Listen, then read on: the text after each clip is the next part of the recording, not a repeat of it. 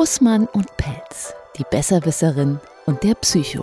Ich bin Dorin Pelz, Journalistin, die Besserwisserin, die neugierig ist und immer zu allem etwas zu sagen hat und eine Meinung hat. Und mit mir zusammen sitzt auch diese Woche wieder. Der besserwissende Psycho mit der psychologisierenden Besserwisserin, Volker Bussmann, Diplompsychologe. Ich bin sehr kritisch und immer auf der Suche nach der Wahrheit. Wir sitzen einmal die Woche gemeinsam bei im besten Fall Kaffee und Kuchen wie heute und unterhalten uns so über Themen, die im tiefsten Sinne was mit Psychologie zu tun haben oder sie vielleicht auch nur so ein bisschen ankratzen. Und das bringt uns irgendwie auch immer gerne beide weiter. Und heute haben wir uns einen Brocken vorgenommen, wo, glaube ich, jeder mit mehr Informationen nach Hause gehen kann, als er gekommen ist, denn wir haben es in der vergangenen Woche schon angemeldet. Wir wollen über Männer- und Frauenrollen heute sprechen. Hauptsächlich auch in der Familie. Ich bin noch keine Mutter. Jetzt werden Aber Frau. sagen, wie kann sie denn? Aber Frau. Frau bin Frau. ich. Bin Besser eine wissende, ungeduldige Frau. Ja, bin jetzt schon sehr ambitioniert, wenn es ums Muttersein geht, aber um es einfach anders und besser zu machen als alle anderen. Du bist äh, schon ein Mann in der Vaterrolle. Und außerdem kennst du dich sowieso auch mit Beratung von Familien ein bisschen besser aus als ich. Und wir sind auf das Thema gekommen, weil wir über die Mutterrolle von heute gesprochen haben, dass Frauen sich unglaublich viel vornehmen, immer irgendwie in einem Wettbewerb mit anderen Müttern sind darüber, wer ist denn jetzt eigentlich die bessere Mutter. War das schon immer so? Nein, aber eine Sache möchte ich jetzt fast nochmal gerade stellen. Das ist nicht so, dass du keine Mutter bist. Du bist eine Mutter ohne Kind. Ja. Dein Kind steckt noch in dir, wenn du es mal so willst. Mhm. Aber die Mutter wird nicht erst zur Mutter, wenn das Kind da ist. Eine Frau ist eine Mutter. Eine Mutter ist eine Rolle, die eine Frau einnehmen kann. Also auch du. Und wenn du fremde Kinder bemutterst, fremde Kinder, also nicht deine eigenen, dann bemutterst du die auch, hm. weil das Kind kommt als Vater zum Beispiel auch nicht aus mir raus. Also hm. Jeder Mann ist auch ein Vater.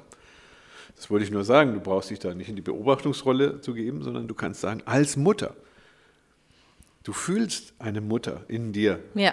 So, und das ist schon genug. Das legitimiert dich. Das ist ein bisschen wie beim Fußball. ja, doch, nicht jeder, der Fußball kommentiert, muss Fußballer sein. Aber jeder, der mit dem Fuß an den Ball tritt, ist ein Fußballer. naja, könnte man so sagen. Ja, lass, bleiben wir bei den, bleiben ja, bei den Frauen. Ne? Da, da, will ich gleich mal äh, ansetzen. Hat das vielleicht schon so aus der Definition heraus damit was zu tun, dass man Verantwortung übernimmt für Dinge, für jemanden? Ähm, oder hat es nur im Sinne von Rolle mit äh, Ansagen zu irgendwas zu tun? Also, also ich, ich, will mal so sagen, die Mutterrolle, ein ganz kurzer Exkurs, die gab es vor 300 bis 400 Jahren noch gar nicht. Das heißt, es gab auch noch keine Mutterliebe, es gab eigentlich noch nicht mal Kinder. Also es gab irgendwelche Produkte aus irgendwelchen Fortpflanzungsaktionen, ne? aber Kinder wurden weder erzogen noch gepempert noch sonst was. Oder die Idee, dass man Kinder braucht für den Staat, die ist erst in Frankreich 1700 irgendwas entstanden, wo der König plötzlich gemerkt hat, wenn wir nichts für die Kinder tun, Kindersterblichkeit, mhm. riesenhoch. Ja, Zwei ja. von drei Kindern sind gestorben. Und dann kam irgendein Louis sonst was drauf, der gesagt hat, äh, wir brauchen Soldaten, um Kriege führen zu können. Wir müssen jetzt was für die Kinder tu wir brauchen mehr Kinder. So ist das, so ist die Erziehung entstanden. Das glaubt man nicht, ne? Mhm. weil irgendeiner gesagt, wir brauchen Kinder zum, und dann wurden die Kinder wichtiger. Die sind vorher, ich muss jetzt wirklich sagen, also das ist, wurden Kinderheime in Paris als erstes äh, Kinderheime aufgestellt, weil die Leute den, den Leichengeruch der Kinder an den Straßen nicht mehr ertragen haben. Weil so viele kaputte, das war, lag ja. alles auf den Straßen ja, ja, rum. Da hat einer gesagt, das machen wir jetzt nicht so, wir machen jetzt Kinderheime, dann nehmen wir die Kinder, damit die nicht sterben und auf der Straße rumliegen, dann bringen wir die jetzt in den Kinderheim. Da kümmert so. sich dann einer. Da kümmert sich dann einer oder so. Ne? Da wurden die einfach weggesperrt. Ähm, so fing das vor noch nicht allzu langer Zeit an mit der Erziehung. Ne? Und jetzt haben wir Mütter, das war deine Aussage, die so viel, also die so unsicher sind ihren Kindern gegenüber. Die Kinder sind immer mehr ins Zentrum der Aufmerksamkeit ja. gerückt und die Mütter haben, die wissen manchmal wirklich nicht, wie sie mit den Kindern umgehen sollen, weil sie haben gelernt, dass die Kinder heilig sind. Ja, es gibt ja jetzt auch so viele Bücher, wo auch drin steht, wie man das machen muss. Ja. Da wird man auch ein bisschen durcheinander, Da wird man ich. absolut. Da, jetzt kommen wir aber zu dieser Rolle. Mhm. Die Mutterrolle hast du ja Ja, von deiner Mutter gelernt. Vielleicht Ja. noch so ein bisschen aus dem Comic oder irgendwo, ja. wo du irgendwas oder siehst oder Dinge von der gesehen Tante. und denk mir, ich mach's so oder ganz das heißt, anders. du bastelst dir deine Mutterrolle und diese Mutterrolle hat sehr viel damit zu tun, wie du dich als Frau siehst. Ne? Wie souverän bewegst du dich im Leben. Ne? Mhm. Hast du eine traditionelle Frauenrolle, dann bist du eher unsicher. Verdient der Mann das Geld und die Frau bleibt zu Hause. Und, und diese Frauen sind tendenziell unsicherer heutzutage, Ja. weil die nicht mehr genau wissen, ob sie jetzt arbeiten gehen sollen zum Beispiel oder nicht. Ja, oder vielleicht Die bayerische Frau, so wie Ja. man das im Comic immer liest oder so, die muss dann zu Hause bleiben, weil die haben so dieses Mutterding noch mehr. Das bröckelt aber auch, weil die Frauen haben ja Beruf gelernt. Und wenn du die zwei Jahre aus dem Beruf rausnimmst, auch Kinder erziehen ist, ich weiß nicht, wie man das sieht, aber es ist nicht besonders schwer. Ich finde es super, wenn du das sagst. Ich sehe das genauso. Wo dann aber die ein oder andere jetzt mit dem erhobenen Finger da stehen könnte und sagen könnte, mach das doch Ja. erstmal. Das Kind ist ja nicht von Anfang so, dass es immer auf dich hört. Ja. Würde ich sofort einschlagen und sagen, gut, dann hast du was falsch gemacht mit deinem Kind. Weil natürlich gibt es eine Phase, wo dein Kind absichtlich das Gegenteil von dem macht, was du sagst. Aber generell bist du der Chef. Ja. Ja, das ist eine Frage des Selbstbewusstseins. Aber wenn die Frau gelernt hat, dass sie das Kind nicht anfassen darf und dass das Kind immer glücklich sein muss, dann geht das halt nicht. Dann hört das Kind auch nicht. Unter uns gesagt, weil das Kind gar nicht versteht, was die Mutter sagt. Ja, ja, klar. Ne? Räum dein Zimmer auf ist für ein fünfjähriges Kind oder für ein achtjähriges Kind unverständlich. Das Man steht versteht da und denkt, das sieht da die, prima aus. Mach die Schuhe zu. Ja. Das versteht das vielleicht. Oder mach den Finger aus dem Mund. Mhm. Das versteht es. Aber räum dein Zimmer auf. Oder du weißt ja, wie, wir haben das vorhin vereinbart, habe ich gerade vor kurzem gehabt. Ein Kind weiß niemals, was, Was eine Vereinbarung, Vereinbarung ist. ist. Das heißt, es wird dich immer angucken wie ein Auto, wird aber tendenziell immer eher nicken. Wir- Funktioniert also dieses berühmte so, wenn du das jetzt nicht machst, dann gibt es nachher das nicht? Nee, Überhaupt nicht? Ist niemals. völliger Mumpitz, Nein, ne? das macht man gar nicht mehr. Also das Kind sollte das tun, was es tun soll. Mhm. Da brauche ich keine Drohung. Ne, wenn du das nicht machst, dann, dann arbeite ich mit Bestrafung. Dann gibt es kein Fernsehen. Ich finde die Verknüpfung eines Verhaltens mit einer Belohnung irgendwie schade, ist nicht notwendig, weil so mal das Kind wascht ja die Hände, dann wäscht er sich die Hände. Das muss es doch lernen. Das kann es ja noch nicht. Ne? Und Ja. das heißt, komm, ich zeig's dir am Anfang. Da steht dieser körperliche Zwang Ja. tatsächlich da. Ne? Und später muss ich dann sagen, wasch die Hände, weil es ja noch nicht alleine drauf kommt. Ne? Das, dem Ja. Kind ist es egal, ob es dreckige Schuhe anhat oder nicht. Aber das muss es ja lernen. Ja. So, und dann mache ich diese Ansage und dann brauche ich keine Kunst. Ich muss das Kind nicht belohnen. Also Mhm. das funktioniert nicht wie mit Zuckerbrot und Peitsche. ja, das ja hat sondern man früher gedacht. einfach nur einfache Kontrolle, Aber wenn oder? die Mutter genervt ist, ja. dann möchte sie Macht ausüben. Ne? Wenn du jetzt nicht ausmachst, dann sage ich's Papa oder dann Gibt's hau ich dir eine oder Handyverbot. Handy, oh ja, WLAN-Verbot und Handyverbot. Das ist, also darin, daran sieht man Frauen, die es nicht besser wissen. Mhm. Das heißt, die haben es einfach nie gelernt. Ne? Wenn du bei deiner Mutter abguckst, wie es geht, dann weißt du ja immer noch nicht, ob das gut ist. So, du machst es halt. Ne? Und dann suchst du dir die Sachen aus, die für dich persönlich angenehm waren. Mhm. Das heißt aber noch nicht, ob das die gut sind. Ja, aber da kommen wir zum zweiten Problem, was ich auch am Anfang schon mitgesagt habe, dass dann Mütter anfangen, sich mit anderen Müttern zu vergleichen. Also, dass der Maßstab über gut oder schlecht eine Ja. andere Mutter ist. Ja, Das genau. ist doch auch nicht gut, oder? Ja, aber was wollen die machen, die Mütter? Die haben es halt nicht gelernt. Also man, es gibt kein Unterrichtsfach, Elternkunde. Naja, aber man kann doch darüber entscheiden, bin ich happy, so wie es läuft, oder bin ich es nicht? Nein, das kann man eben nicht, weil die Okay. Kinder nerven ja. Kinder nerven einfach. Das ist, die sind, die sind ungezogen, die, die schreien zu laut, die können das einfach alles noch nicht. Na, und wenn die Mütter dann überlegen, wie geht's denn, dann vergleichen sie sich natürlich mit anderen. Was man jetzt natürlich nicht wissen kann, unmittelbar ist der Vergleich mit anderen. Tut immer weh, ist immer sehr unangenehm. Sobald Ja, ich mich mit jemandem immer nur doof. immer, immer fühlt man sich doof. Aber ich werde es auch nicht lernen dadurch, ne? weil die anderen Mütter können es auch nicht besser. Und selbst wenn ich eine Besserkönnerin sehe, würde ich es nicht glauben, sondern ich möchte ja meine eigene Unzufriedenheit als Mutter oder als Vater auch mal äußern dürfen. Ne? Also nach dem Motto, das Kind nervt mich. Und viele Mütter wissen gar nicht, dass das normal ist, dass Kinder nerven. Kann dann der Vater tatsächlich das, die, in seiner Rolle als Vater das richtige Korrektiv sein, um zu sagen, hier, pass auf, da machen wir was falsch? Oder sind Väter genauso lost in ihrer Rolle wie die. Frauen? Ich glaube, dass die Väter, dadurch, dass sie eben keine Mütter sind, die, Mütter sind von Anfang an mit den Kindern zusammen. Dass äh, Väter so eine etwas andere Distanz zum Kind haben und deswegen möglicherweise intuitiv einfach eine andere Position haben. Da sagt Frau, wir müssen uns jetzt mal was überlegen. Ich würde es jetzt so und so machen. Aber beide, weder der Vater noch der, die Mutter, können sicher sein. Das ist ein Problem heute. Das wird immer schlimmer. Die sind nicht sicher, ob das gut ist für das Kind oder nicht. Weil es gibt keine, keine ultimativ gültige Gesetzeskunde für Kindererziehung, sondern da gibt es ganz viel und vielleicht und, oh, und ihr Kind braucht Disziplin und Zuwendung und Achtsamkeit und Sorgfalt, aber auch eine harte Hand und klare Linien soll man auch noch machen. Boah, ich glaube, die Eltern sind beide. Der Vater hat es nicht ganz so schwer wie die Mutter, aber die, die sind beide verunsichert, wie es geht. Aber du hast auch einen Ansatz. Du sagst zum Beispiel, ich bin doch der Chef im Ring. Ja, dann sagt die Mutter, die sich gerade nicht so fühlt, als wäre sie der Chef im Ring, sagt dann, ja, aber du hast ja keine Kinder, du hast ja keine Ahnung. Obwohl du recht hast. Das Ziel ist es, dass du der Chef im Ring bist. Aber Chef im Ring heißt nicht, die anderen liegen am Boden und sind K.O. Naja, also im Sinne von, ähm, auch das erlebe ich eben, dass man sonst mit dem, wie sich das Kind verhält, total happy ist. Also jetzt äh, gehe ich auch mal von hauptsächlich alleinerziehenden Müttern aus. Da ist man eigentlich happy, so wie das Kind ist. Dann ist man auf einmal in der Umgebung von anderen Menschen, möchte jetzt, dass sich das Kind benimmt. Aber das wären ganz andere Verhaltensmuster und Regeln, als man sonst hat. Weißt du, was mir und auf aufgefallen einmal ist? wird man unhappy darüber. Ja, weißt du aber, was mir aufgefallen ist? Ja. Bei vielen Alleinerziehenden, die sind ja nicht freiwillig alleinerziehend. Nee, die haben nicht. anders angefangen mal.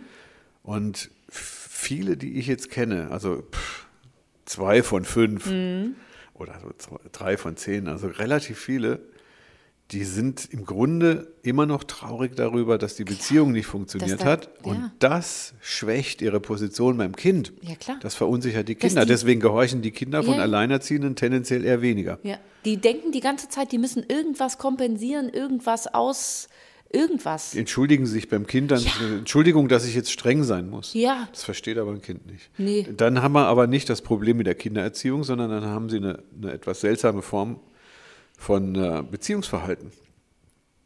Also eine nicht mütterliche Form Mhm. von, Be dann ist die Beziehung nicht bereinigt. Das heißt, die Beziehung zum Mann entweder nicht mehr vorhanden Ja, oder vorhanden, aber gut oder weniger gut. Also diese ganze Beziehungsnummer ist ausschlaggebend dafür, dafür wie die Erziehung funktioniert. Also wie meine Ansage fürs Kind funktioniert. Das ist eine, von meiner Person erstmal eine ganz neue Hypothese. die ist noch nicht so alt. Ich bin da auch noch nicht so ganz am Ende damit, ähm, was, was Durchdenken angeht. Aber ich befürchte, dass die Beziehung zwischen Mann und Frau die Qualität der Kindererziehung beeinflusst. Also Ja, wir ja, reden ich jetzt über die Mütter, die unsicher sind. Ja. Sag mal, warum sind die unsicher? Ne? Ja, Und aber ich kann mir Guck das mal, auch- wie sie mit ihren Männern klarkommen. Ja, da kann man ich- mehr Wissen dann ich kann mir das aber auch genauso umgekehrt vorstellen. Es gibt ja auch viele Männer, die nicht so richtig wissen, also jetzt nicht unbedingt wegen Mutter- und Vaterrolle, sondern allgemein, welche Rolle soll ich hier zukünftig irgendwie in der Gesellschaft Ja, ausfüllen, absolut. was sich dann wiederum auch auf die Kindererziehung widerspiegelt. Entweder in absoluter Strenge oder in, ich bin hier der allernetteste Ich Kumpeltyp. wollte jetzt kein Mütterbashing Nee, nee, nee, betreiben, nee, ne? das aber die Väter das meine sind ich nicht. Aber das ist genauso was, was Ja. Männer in ihren Rollen, glaube ich, als Väter und dann eben auch in der Beziehung zur Frau. Also es gibt ja, Ja. auch Männer, die, ähm, sagen wir jetzt mal, für die Karriere der Frau zurückstecken. Und ich glaube, auch das hat eine, einen absoluten Einfluss darauf, wie beide Natürlich. dann die Kinder erziehen. Ja. Und wenn Wie- sich beide einig sind, und wenn, also man, das könnte man so sagen, wenn Ja. sich beide einig sind, nicht ob sie zusammen sind oder nicht, sondern wenn sie sich einig sind. Man kann auch getrennt sein und sich einig sein. Da kommen ja noch andere Männer oder Hm, ja, Frauen ja. mit ins Spiel. Das ist das eine. Und etwas, was noch mit dazu kommt, wenn sie sich auskennen. Also ich habe so das Gefühl, dass wir an so einer, in so einer Zeit stehen, wo das Amateurwesen in der Mutter- oder Vaterschaft so langsam dem Ende zugeht. Ne, wir rechnen auch nicht Mathe, das, was wir irgendwo mal Ja, zu ja, Hause das die Murmeln mhm, zusammenzählen, sondern wir haben einfach eine bestimmte Form von Grundlagenwissen. Das ist gewachsen, das ist psychologisch gewachsen, da kennen sich die Leute sehr gut aus, obwohl es in der Schule immer noch kein Fach Psychologie gibt. Aber doch, habe ich schon gehört, es gibt schon. Auf jeden Fall platzen die Universitäten vor Psychologiestudenten im Moment. Und ich kann mir auch vorstellen, dass ein Teilbereich der Psychologie ist dann eben die Erziehung. Also Psychologie der Mutter, Psychologie des Ja, ja, Vaters. klar, mhm. Also so eine, sowas wie eine Ja. Sozialwissenschaft, die da stattfindet, das jetzt immer wichtiger wird, weil ich muss bestimmte, es gibt einfach bestimmte Wissensgrundlagen. Jetzt nach 300 Jahren Erziehung. ja klar, mit Rousseau fing das an. Ja, also ja, vor klar. Rousseau gab es keine Kindererziehung. Ja. Der hat mit Emile, wen es interessiert, wäre ein schönes Buch, äh, kann man durchaus lesen. Der erste Mensch, der das Kind ins Zentrum des Interesses gerückt hat, das war Rousseau. 1700 irgendwas. Ne, und das fand ich ganz erstaunlich. Und da fing das überhaupt erst an. Das heißt, wir haben eine ganz junge, anders als Philosophie und Mathe und Jura und was weiß ich, es gibt schon 2000 Jahre lang. Aber die Kinderkunde, die gibt es noch erst mal seit, die gibt es noch nicht so lange. Die hat sehr, sehr spät erst angefangen. Aber du bist ja jetzt in das Kinderkundengeschäft auch als Amateur eingestiegen, indem du einfach Vater geworden bist. Ja. Ohne Diplom, ohne irgendwas. Ach doch, ich habe ein Diplom. Ja, gut.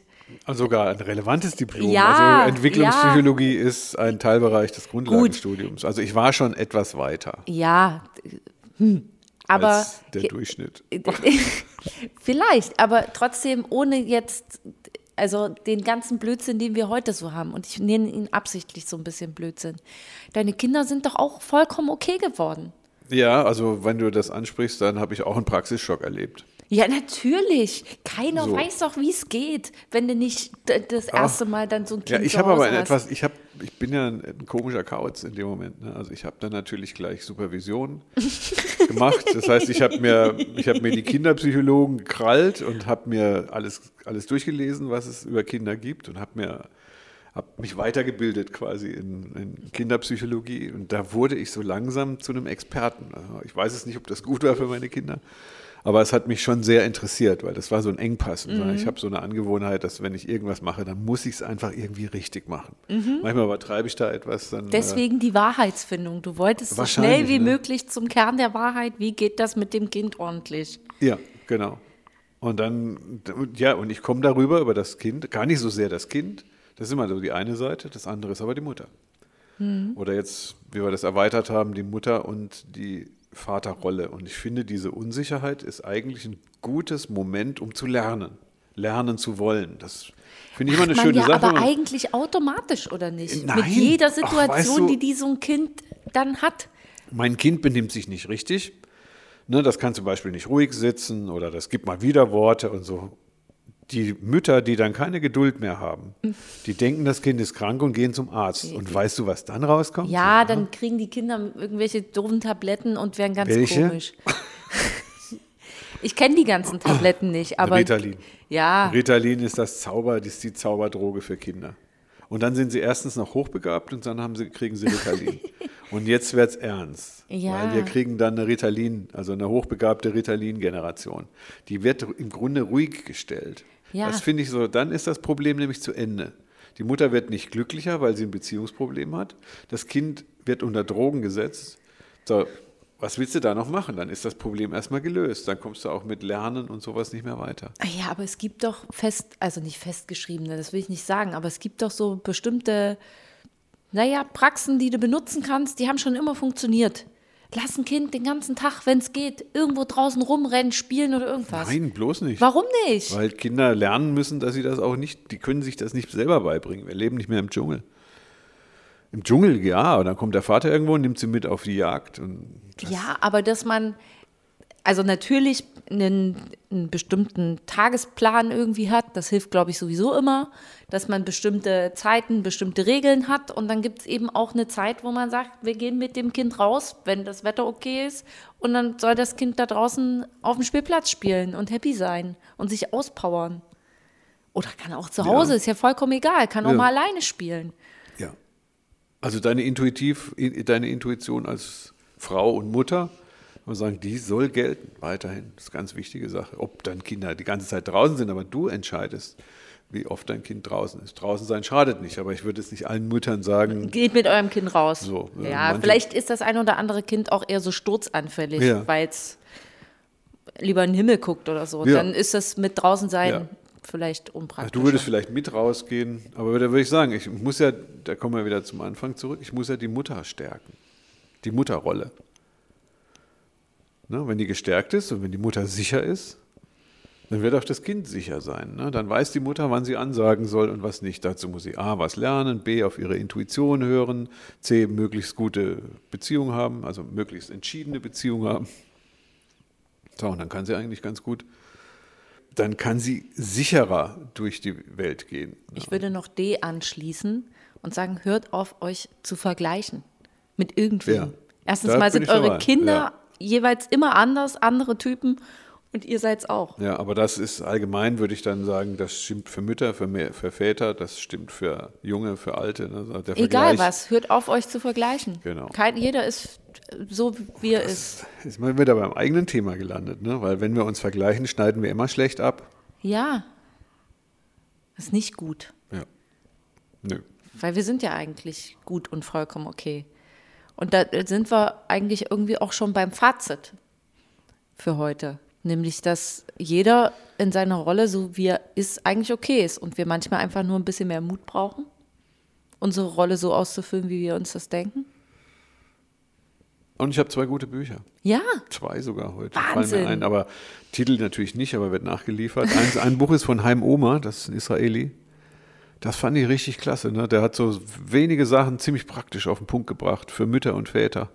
Das ist noch nicht umgesetzt, wenn man das gelesen hat, aber es leuchtet ein und es ist einfach und das ist nicht, nicht, nicht akademisch. Und das zweite ist von Donald Winnicott, Psychoanalytiker aus den 50ern.